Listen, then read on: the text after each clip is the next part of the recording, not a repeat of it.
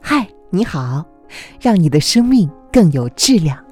我是泽乔医生，欢迎打开今天的日常自救指南。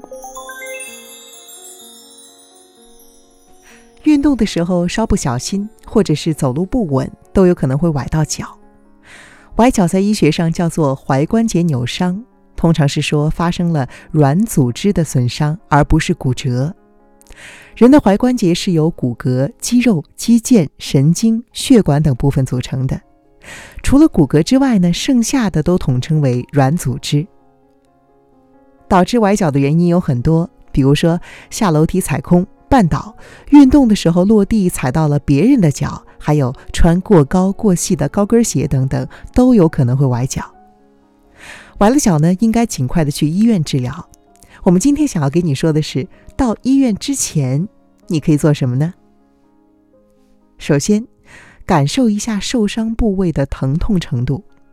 如果脚踝还能够活动，肿胀和疼痛感并不是特别的明显，只有轻微的淤青，那么可能只是轻度的损伤。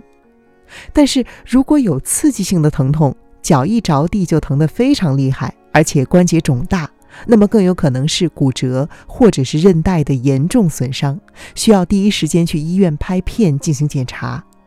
这其实呢是因为受伤的部位发生了急性炎症而导致的，炎症因子进一步的刺激了脚踝的部位神经，引起了疼痛。如果现在呢，你正好在野外，或者是没有条件第一时间就医，那么一定要让受伤的脚踝得到充分的休息，千万不要再给它施加重力，否则很容易再次损伤。最好的姿势呢，就是坐着或者是躺着。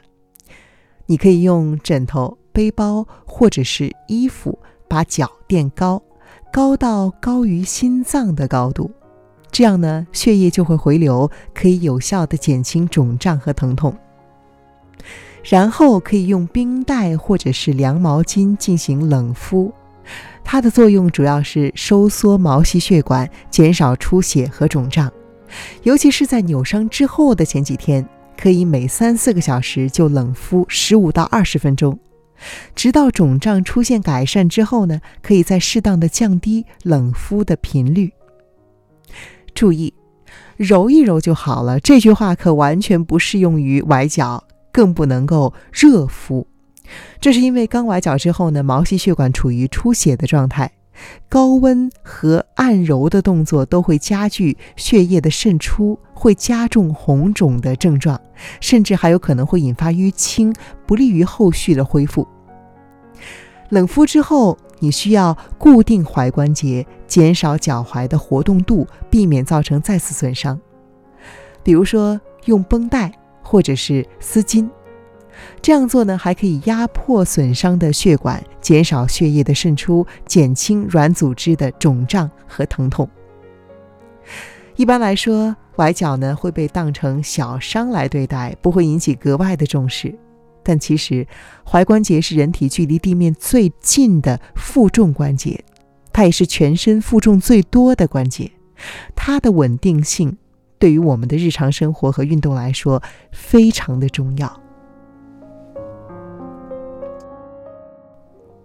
如果不注意防护的话，偶尔的崴脚甚至还有可能会引发习惯性的崴脚。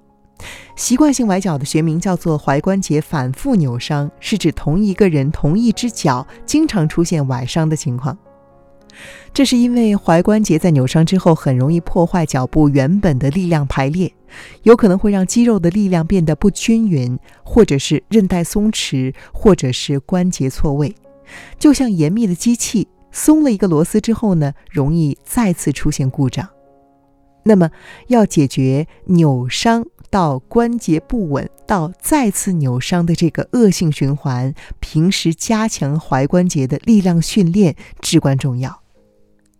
你可以做一些简单的动作来进行训练，比如说单腿站立，赤脚在地面上练习单腿站立。也可以在站立的同时试着闭眼，尝试用身体来控制平衡，这样呢就可以锻炼单侧踝关节的力量。你还可以进行提踵训练，其实简单来说呢，就是抬起脚后跟、踮起脚尖的动作。让双脚的脚后跟离开地面，用脚趾站立来保持身体的平衡。这样子可以锻炼踝关节周围肌肉的力量。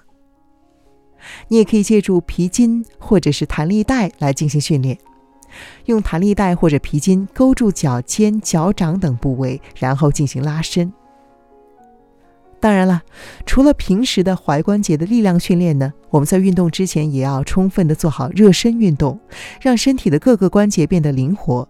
在运动之后及时进行拉伸。如果你在不平整的地面跑步或者是跳跃的时候呢，更要小心，这样才能够有效的预防脚踝的受伤。好啦，以上呢就是和你分享的治疗和预防崴脚的小秘诀。希望今天的日常自救指南能够对你有所帮助。